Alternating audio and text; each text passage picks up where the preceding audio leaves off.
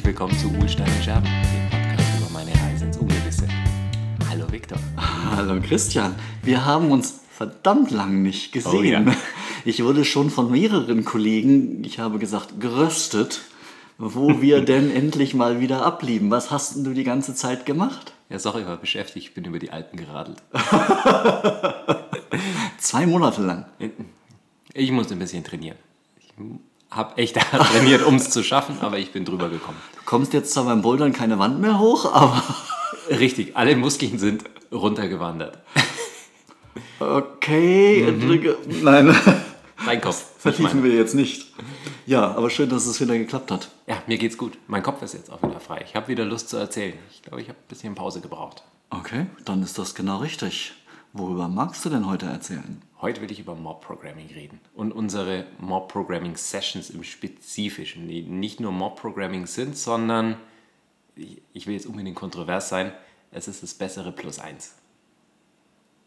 Okay, jetzt müssen wir also A klären, was Mob-Programming ist. Genau. Es ist nicht äh, die Mafia programmiert. Und wir sollten vielleicht für die paar wenigen Hörer, die, Die uns nicht konzentriert angestellt sind. ganz kurz, damit es schön kontrovers wird, Mhm. ganz kurz nochmal auf die Plus-1-Zeit eingehen. Was ist Plus-1-Zeit? Fangen wir damit an. Also, ein mir sehr wohlbekannter Arbeitgeber, bei dem auch der Viktor zu Hause ist, ähm, die Konzentrik AG, hat eine Plus-1-Zeit. Das ist wo ähnlich, ich- wohl ideenmäßig ein bisschen abgeguckt von Google und der 20%-Zeit. Es ist ein Tag in der Woche, der dem Mitarbeiter freisteht, um sich kreativ zu betätigen, sich weiterzubilden und neue Wege zu verfolgen. Ich kenne jetzt die Marketingfolie nicht auswendig. Vielleicht Gibt- kannst du es besser sagen. Einen entscheidenden Aspekt. Ja, die steht frei zur Verfügung, um was für die Firma zu tun. Äh, Sprich, es gibt nicht das übliche Problem, was ich von anderen Firmen her kenne, äh, Bewerbungsgespräche sind in deiner Freizeit. Das ist schon mal auch weg. Der entscheidende Punkt ist aber, wir machen ja keinen Vertrieb. Unsere Plus-1-Zeit und das, was da rauskommt, Vorträge, Blogartikel, äh, Zeitschriftenartikel und so weiter, das ist unser Vertrieb. Das heißt, das ist nicht nur, aber auch, oh, ich spiele mal mit irgendwas Tollem rum. Im Hinterkopf ist immer das, was ich darum spiele. Und das ist völlig okay, wenn wir erstmal spielen. Äh, hinterher müssen wir sagen können, bei welchen Problemen könnte es unseren Kunden helfen. Und wenn wir eine größere Lücke sehen oder eine, eine Technologie, eine Idee haben, wo wir sagen, das ist echt wichtig, dann versuchen wir da mehr draus zu machen und das wirklich zu verkaufen. Das heißt, es ist nicht ein Ich spiele mal rum. Und es kann auch sein, dass Plus 1 Zeit einfach nur heißt, gerade bei Leuten, die neu im Projekt irgendwo sind, dass die erstmal hinterherkommen müssen, sich ein paar Sachen anlernen und das eben nicht auf Kundenkosten machen und vielleicht auch mal ein bisschen tiefer reinbohren. Äh, auch das ist unsere Plus 1 oder Extra Time. Genau, genau. So, jetzt behauptest du, Mob Programming ist besser als unsere Plus 1 Zeit. Das ist so. Fight. Boah, wie, wie, wie kann das sein? ne? Ah. Also du, du hast es schon, finde ich, ganz super klug angesprochen, richtig angesprochen, dass ähm, es ja manchmal interessante Spannungen gibt zwischen der, was man sich unter der Plus-1-Zeit vorstellt, ja, oder was der Mitarbeiter da sich denkt, was es ist und was es dann tatsächlich ist. Und oh- ohne jetzt äh, zu, zu polemisch zu sein oder das äh, zu weit runterzufahren, es ist ja immer noch absolut großartig, was die Konzentrik da macht. Eine Ergänzung noch. In München heißt das aber zum Beispiel auch Spülmaschine ausräumen. Das ist so mein Standardspruch, den ich immer gerne bringe, äh, dass das wirklich klar ist. Es ist einfach alles, was nicht dem Kunden in Rechnung gestellt wird. Und das kann Aufräumen sein. Oder WLAN fixen. Sei still. Ja, muss, muss ja auch gemacht werden. Ähm, genau, und äh, ich hatte ja den Vorteil, das ein paar Jahre zu genießen, die Plus-1-Zeit und da auch viel zu machen. Ja. Also ein großer Teil meiner persönlichen Expertise kommt auch aus der Plus-1-Zeit. Ich habe da viel gelernt, konnte viele Themen verfolgen. Wie du so sagst, ist, am Schluss muss was rumkommen dabei. Aber man darf ja auch scheitern. Also ich habe auch Themen angefangen und aus denen ist nichts geworden. Nein, das hat da, nicht da, geklappt. das ist kein Scheitern. Wenn du sagen kannst, dieses Thema, diese Technologie ist Blödsinn oder zumindest für die Probleme, für die es eigentlich gedacht ist, glauben wir nicht, dass es sinnvoll ist, das ist für uns als Company immer noch ein Gewinn. Weil wenn der Kunde dann ankommt, oh, wir müssen Kafka machen und wir ihm sagen können, du hast 17 Nachrichten im Monat, Und ich übertreibe echt nur minimal. Wir haben wirklich Kunden, die bei 17 Nachrichten am Tag oder ich glaube 37 Nachrichten am Tag meinten, sie bräuchten Kafka. Wenn wir das sagen könnten, wir sind Fan von Kafka, äh, lohnt sich nicht. Oder wirklich sagen, die Technologie ist überhaupt nicht sinnvoll, ist das ein Nutzen für die Firma. Weil es jetzt begründet ist und nicht nur hören sagen. Absolut. Also da gerade diesen Anspruch Technolo Technologie-Leadership äh, kann man eigentlich nur über solche Freiräume auch erreichen. Das, das kriegst du sonst nicht anders ordentlich hin. Und du darfst nicht die Themen von oben vorgeben. Richtig. Dann würdest du nämlich deine 400 Leute gar nicht ausnutzen, weil die haben teilweise obskure Ideen und 50% ist obskur und wird nicht gebraucht. Aber wenn du es vorher einschränkst, machst du es falsch. So, jetzt bin ich still. Richtig. Und, und jetzt, was ich da gelernt habe, ist, es ist ja ein massives auch Investment der Firma, wenn man das so sieht. 20 Prozent der Zeit, gerade im Consulting, wo du das dann 20 Prozent deiner Umsätze sofort direkt fehlen, ist natürlich enorm. Ja? Das ist ein gewaltiges Investment.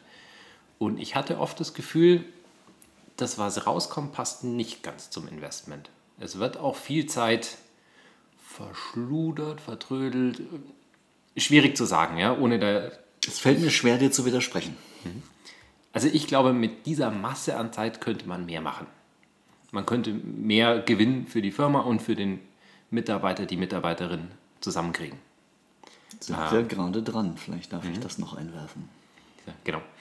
Und ja, ich bin jetzt in, bei MadMatch relativ frei mit, was ich so machen kann. Und ich habe meine, mein Chef hat das mal gesagt, als ich hätte meine kleine Schweiz. Und da sitze ich drin. und die läuft so prima, dass auch keiner Interesse hat, darum zu vorwegen. Das fand ich sehr schön. Ich mag dieses Bild als, Ja.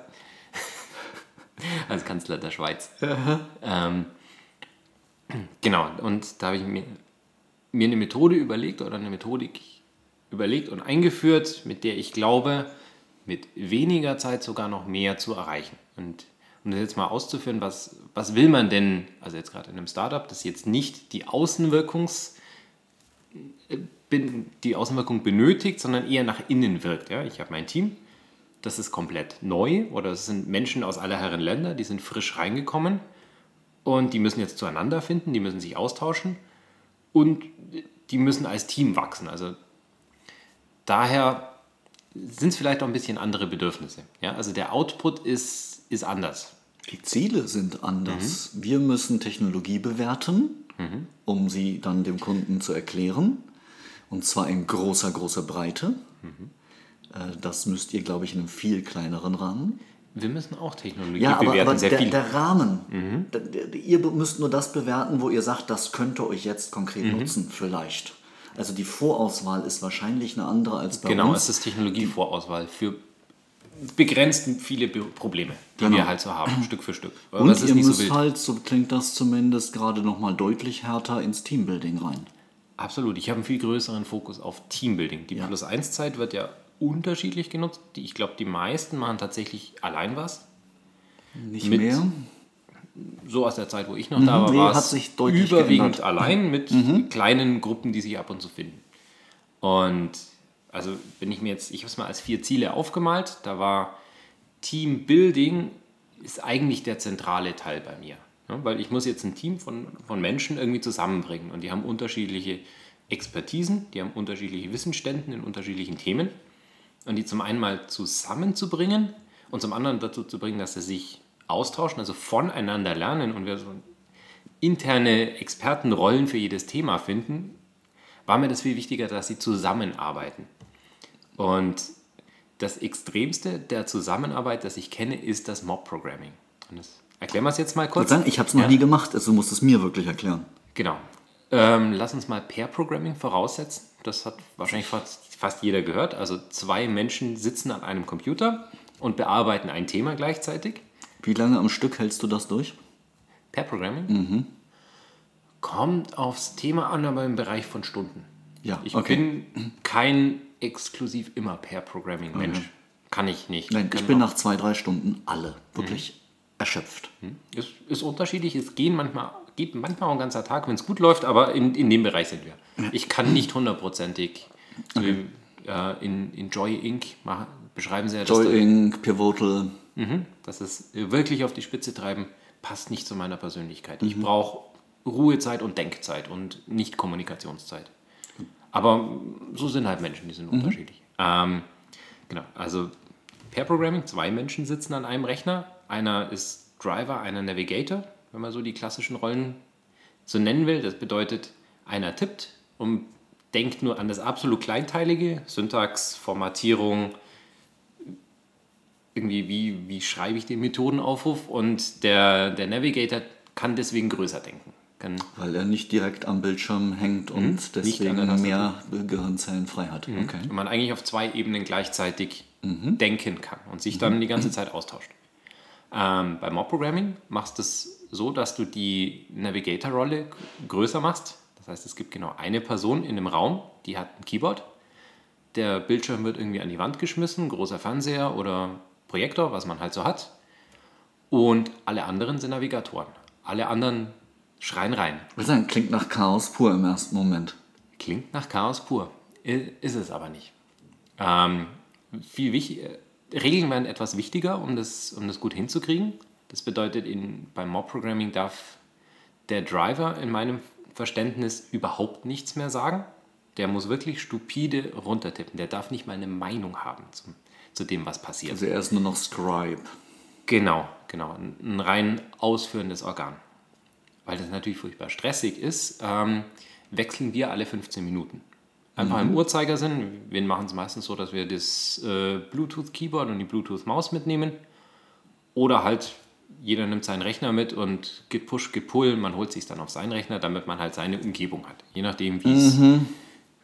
Je nachdem, wie picky man persönlich ist und wie wichtig einem das ist und je nach Thema auch. Keyboard-Shortcuts, deutsches, englisches Keyboard, reicht Mhm. schon. muss passen. Also der, der Driver muss absolut arbeitsfähig sein. Und dann muss die Umgebung da sein, die man braucht. Und ähm, was sich jetzt für uns bewährt hat, ist, jeder bringt sein Notebook erstmal mit, aber nur maximal ein Notebook ist aufgeklappt. Und wenn sich die Leute nicht dran halten, dann nehme ich die, sammle die ein und lege sie aufs Fensterbrett. Man darf sie dann nachher wieder abholen. Herr und Meister. Absolut. Mob-Programming braucht einen, ähm, einen Mediator, einen Moderator. Unbedingt, sonst, sonst funktioniert es nicht.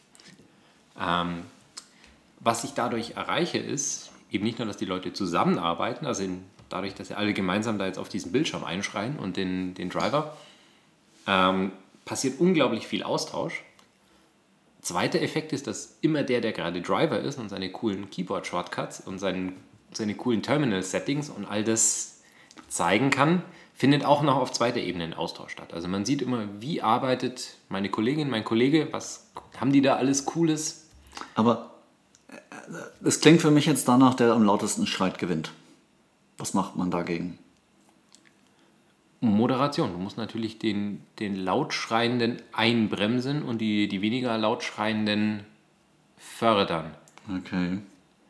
es muss ja immer ein bisschen, also was wir gelernt haben, ist, der, der Driver muss sich bei Konfliktaussagen einfach Hände in die Luft.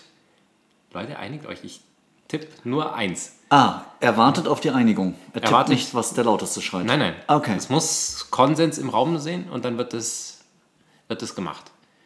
Ähm, klingt, klingt demokratisch. Ne? Ja, aber ma- ma- macht das nicht die Hälfte der Leute wahnsinnig, weil sie nicht genug tun, nicht genug beteiligt sind? Ist das nicht, also, Erstaunlicherweise nicht, weil die Leute so im Thema und im Denken sind. Also wenn das Topic richtig gelernt ist, ist man so mit Denken und Überlegen und verschiedenen Ebenen beschäftigt. Also interessanterweise ergibt sich es bei uns sehr schnell, dass die Leute auch auf verschiedenen Ebenen arbeiten. Also einer oder eine denkt gerade Makroarchitektur, der nächste Kollege denkt Mikroarchitektur und der dritte denkt Testbarkeit und Genau. vierte- Okay. Du musst natürlich schauen, dass die Rollen auch reihum gehen. Kann man meistens mit Fragen ganz gut hinkriegen. Wie lange macht ihr das am Stück insgesamt, so eine Mob-Programming-Session? Drei Stunden. Das ist lang. Drei Fühlt sich lang an, sage ich mal eher. geht so schnell rum. Okay. Äh, tatsächlich muss ich die Leute einbremsen, dass sie dann nicht, weil es ist unglaublich energieaufwendig. Also gerade für leicht introvertierte Menschen schwierig. Die sind danach platt. Mhm. Aber also zum einen der Trick, um das überhaupt mal zu kriegen, war, ich habe drei Stunden angesetzt, weil drei Stunden ist so die maximal längste Meetinglänge, die ein Unternehmen so kennt. Und niemand fragt, warum du ein Meeting machst.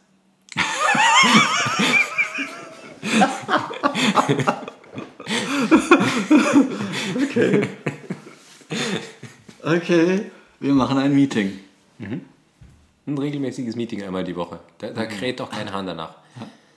Also ich verstehe jetzt. Ich versuche nochmal für mich kurz wiederzugeben, ob ich es richtig verstanden habe. Du hast Austausch ganz, ganz banal auf diesem wunderbaren kleinen Scheiß. Äh, du lernst in, in Bash, in iTerm, in, in Keyboard-Shortcuts Kleinzeug. Mhm. Das bringt zwar nicht langfristig wahnsinnig viel Geschwindigkeit, aber es macht einfach Spaß und manche mhm. Sachen bringen wirklich Geschwindigkeit. Mhm. Ich sage immer auf dem Terminal Ctrl R. Mhm. Kennt inzwischen fast jeder, aber ich habe es zum Beispiel relativ spät gelernt. Wer es nicht weiß, mal googeln. Mhm.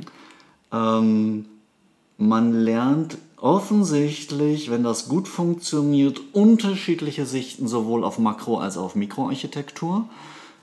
Und da jeder ja wahrscheinlich dann auch mal begründen muss, warum er das jetzt so sieht und nicht mhm. anders, hat man natürlich einen extremen Fokus auf Austausch in wirklich relativ, relativ gesehen kurzer Zeit. Mhm. Und nicht über drei Wochen verteilt kriegt man das auch hin, aber mhm. es geht halt deutlich schneller. Und wenn der eine dann die War Story erzählt, wie er damals, hm, hm, und der andere erzählt eine andere War Story, lernt man sich auch noch persönlich besser kennen. Aber vor allem versteht man, jeder hat so seine, seine Pet Peeves, seine Lieblingsthemen, die ihm Sorgen machen. Bei dem einen mhm. ist es Testbarkeit, bei dem anderen ist es Benamsung oder sonst was. Mhm. Du, du, merkst sehr schnell, worauf die Leute Wert legen. Und mhm. ich habe das Gefühl, diesen, diesen Schritt als neues Team zu einem Punkt zu kommen, wo man eine gemeinsame Vorstellung hat von, wie soll Code aussehen, also was ist unser interner Style Guide, den wir noch gar nicht richtig ausformuliert hatten. Aber selbst wenn es dann Unterschiede gibt, wenn ich verstehe, woher die Unterschiede kommen, ist es nicht auf einmal das übliche, der ist falsch, Bosobit, mhm. mhm. sondern, ah, der hat die und die Erfahrung gemacht. Das wird mhm. nicht immer und perfekt klappen, aber ich verstehe, dass das hilft. Es löst ja nicht alles, aber der, die Informationsflussdichte in diesen drei Stunden ist gigantisch. Also was ich da fürs Team rauskriege, ist für den Zeiteinsatz ist unglaublich. Das heißt jetzt übertragen auf eine Firma wie unsere, eigentlich sollten wir bei neuen Projekten sowas immer am Anfang machen. Warum nicht? Das ist, klingt nach gut investierter Zeit, weil ich meine, mhm. wir kennen alle Teamforming, Storming und so weiter. Mhm. Ähm, da Neue. kommt man nicht raus, das ist immer mhm. so. Und wir sagen auch immer, Teams are immutable. Sobald einer rein oder raus geht, hast du ein neues Team und nicht richtig, ein geändertes richtig. Team. Und wenn du jedes Mal eine, sagen wir mal, die nächsten zwei, drei Wochen Mob-Programming machst, könntest du das Ganze mhm. vielleicht beschleunigen. Ja. Finde ich absolut richtig. Ist eine sehr gute Idee. Also von daher ist es für mich überhaupt keine Alternative zu Plus 1. Du hast es am Anfang so schön provozierend formuliert. Sondern es ist fast orthogonal weil das kann ich auch im Projekt machen. Ich kann sogar dem Kunden erklären, wie nützlich und sinnvoll mhm. das ist. Ähm, ich habe tatsächlich auch ähm, in einem Concentric-Projekt das noch stellenweise angefangen zu machen und Kundenmitarbeiter mit reingenommen. Gut, bei unseren sogenannten Enablement-Projekten ist das eh eine super Idee. Mhm. Also da, da kannte ich das her. Genau, wenn du die Möglichkeit hast, den Kunden noch mit reinzunehmen, um dann den Codecentric Way oder den MadMatch Way of Working oder den XY Corp Way of Working einfach zu zeigen, ist viel, viel effizienter wie auf Folien und über wir machen das halt so. Oder Projekt äh, Pull Request Reviews, wo es mhm. auf einmal so mit die Wissenden kommt, sondern mhm. wir zeigen einfach, so machen wir es. Mhm. Ich meine, das geht ja. auf der Tonspur die ganze Zeit zu erklären, warum ich darauf Wert lege, warum, was die Effekte sind, wenn ich das jetzt habe und Oft weiß ich das aber erst auch wirklich dann, wenn man mich fragt. Ich mache mhm. viele Sachen einfach, weil ich sie schon immer so mache. Und du siehst ja, wenn du den Code siehst. Und du siehst, oder du, du kommst drauf. Ja, wenn, wenn man mich fragt, während ich es mache, warum machst du das jetzt, sage ich, äh, mache ich schon immer so, dann muss ich drüber nachdenken. Ah ja, weil damals. Mhm. Aber das gilt doch seit 15 Jahren nicht mehr, Viktor. Okay. Mhm. Ja, und, und natürlich faster Feedback. Also gerade so eine Pull-Request-Kultur. Oh. Ich bin so happy über die, die Kultur in meiner Firma, wie respektvoll, freundlich und produktiv Pull-Requests ablaufen. Das ist schon so lange her, dass sich jemand aufgeregt hat, dass im Pull-Request, ja, hier Nitpicking und ah, der lässt mich einfach nicht durch oder sowas. Kommt nicht mehr vor, weil die Leute so wissen, was, was ist unser Stil und worauf legt wer Wert und warum Ja, tickt ja, Person ja. X so. Also ich mache das üblicherweise, dass ich sage, die ersten vier Wochen gibt es keine Pull-Request über Tool, sondern ähm, wir machen einen Pull-Request in Anführungsstrichen, sprich, bevor ich committe, hole ich mir jemanden an meinen Arbeitsplatz und mache einen Live-Pull-Request-Review.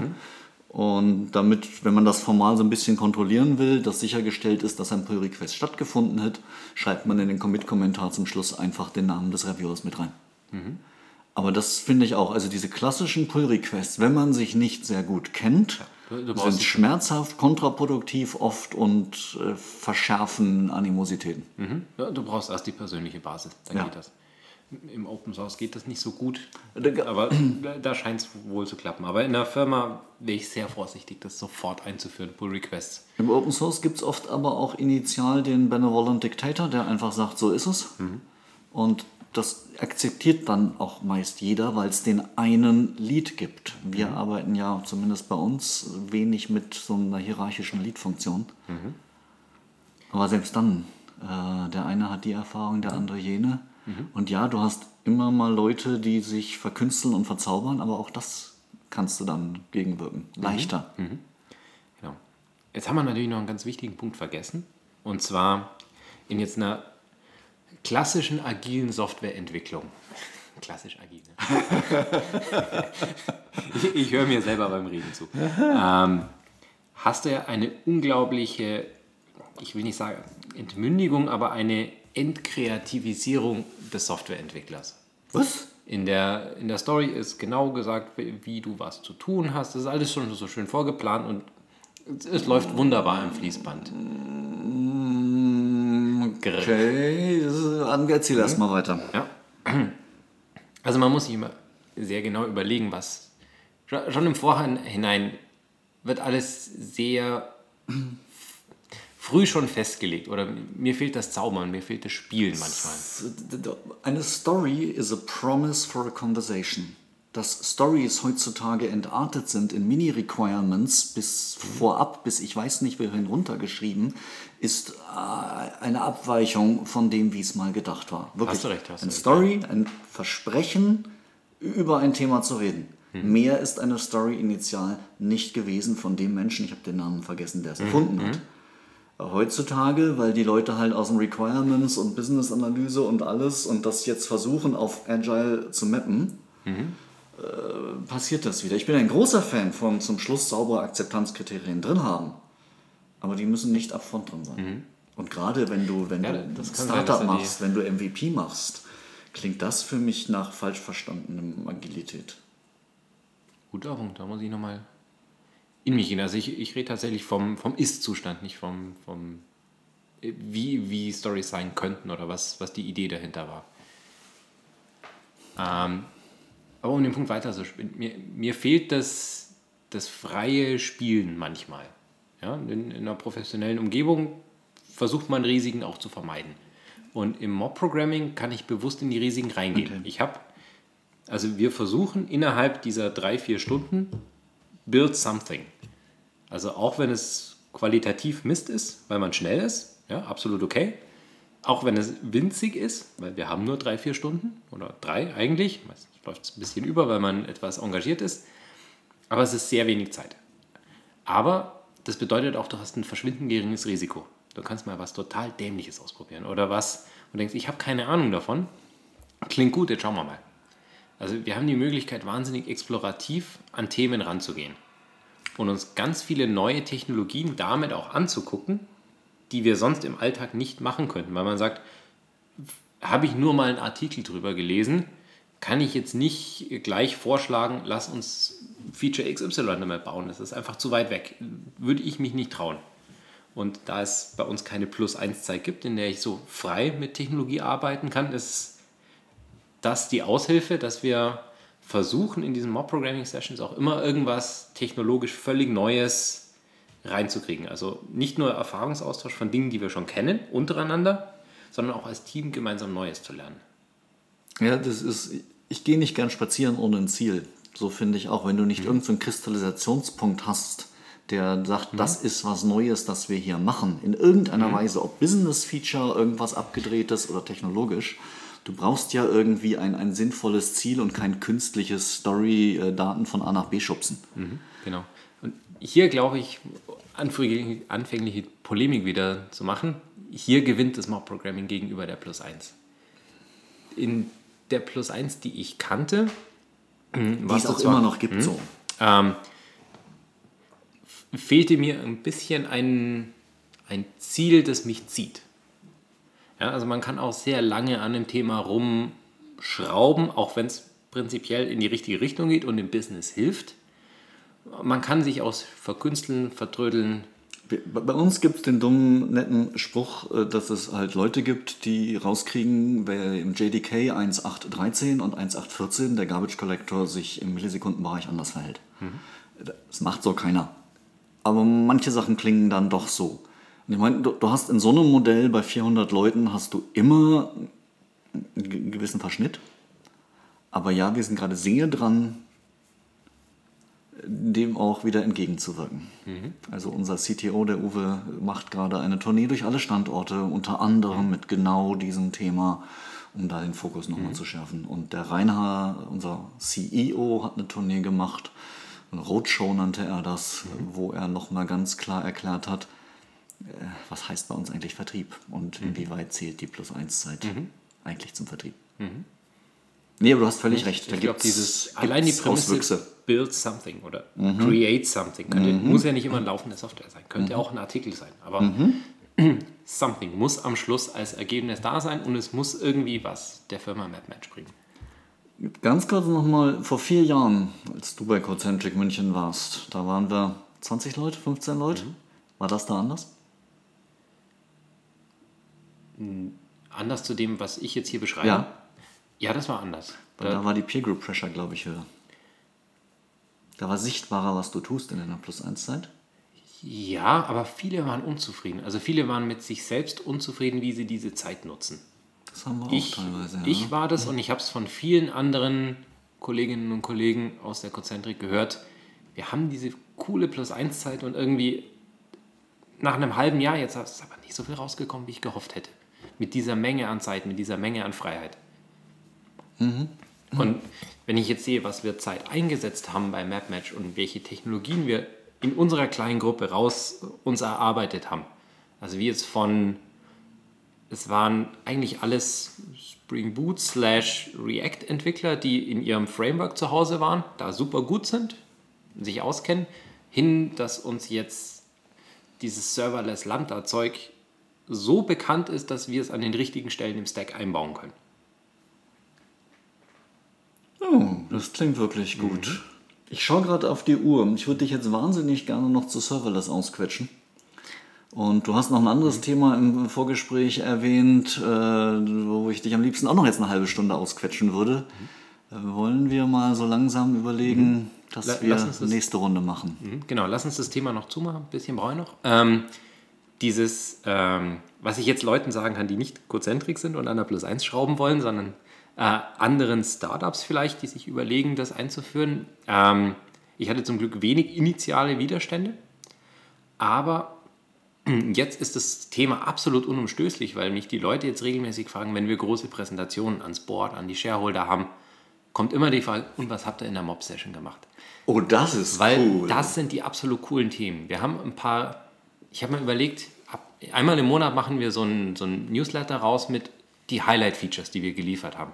Da ist fast immer was von der Mob-Session drin.